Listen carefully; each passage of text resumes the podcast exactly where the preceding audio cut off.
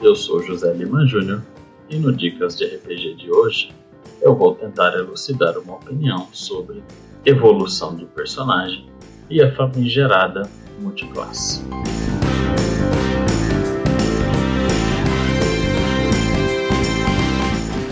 Antes de mais nada, digo que eu devo a autoria e inspiração desse Dicas de RPG para Tiago Alves, o Caco, e o link do perfil de seu Facebook estará na descrição desse podcast.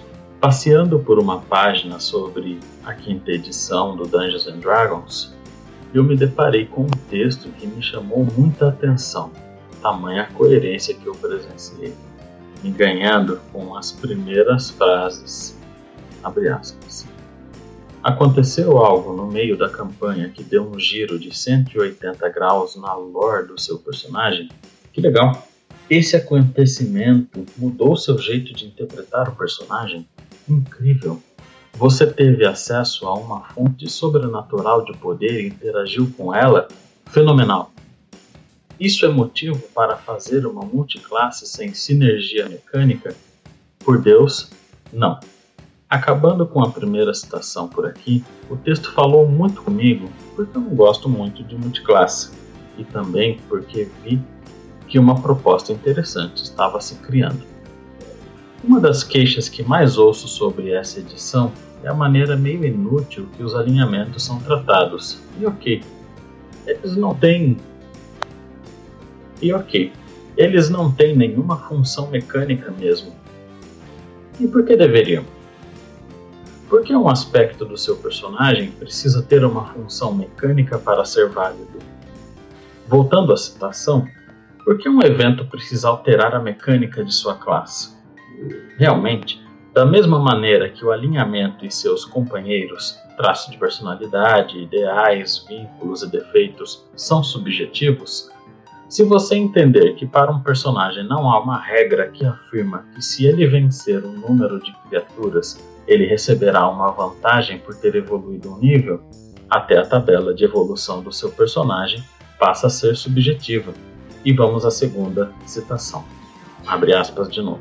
Veja bem, se não existe livro do jogador em game, significa que para todos os efeitos ninguém, nem seu personagem, faz ideia de como é a progressão de poderes e habilidades com o passar das aventuras. E isso quer dizer que você pode justificar seu kit de mecânicas como for conveniente. Se sua campanha está se passando em Avernus e seu fighter acaba de pegar extra ataque, você pode interpretar que esse salto de velocidade em combate foi fruto do contato com a energia infernal que está afetando o seu corpo.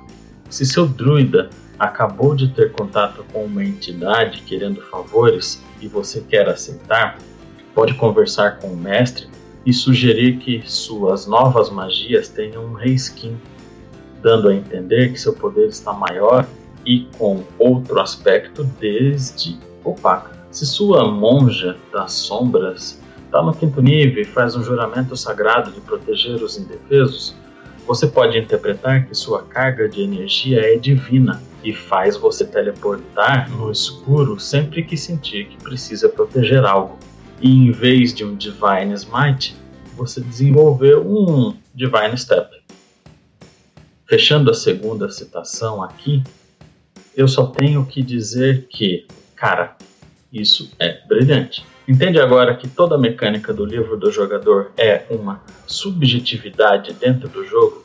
E pode ser que você esteja se perguntando: ah, mas eu quero jogar com Guerreiro Mago. Escolha o arquétipo Cavaleiro Místico, horas. E um Ladino Feiticeiro? Parceiro Arcano. E o famoso Paladino Bruxo? É com toda certeza mecanicamente muito conveniente. Mas se depois do que foi dito aqui você ainda me vem com essa, você é um caso perdido. Não, eu tô brincando. É... E para fechar com o texto na íntegra mesmo, vamos lá. Isso é uma crítica multiclasse? De forma alguma.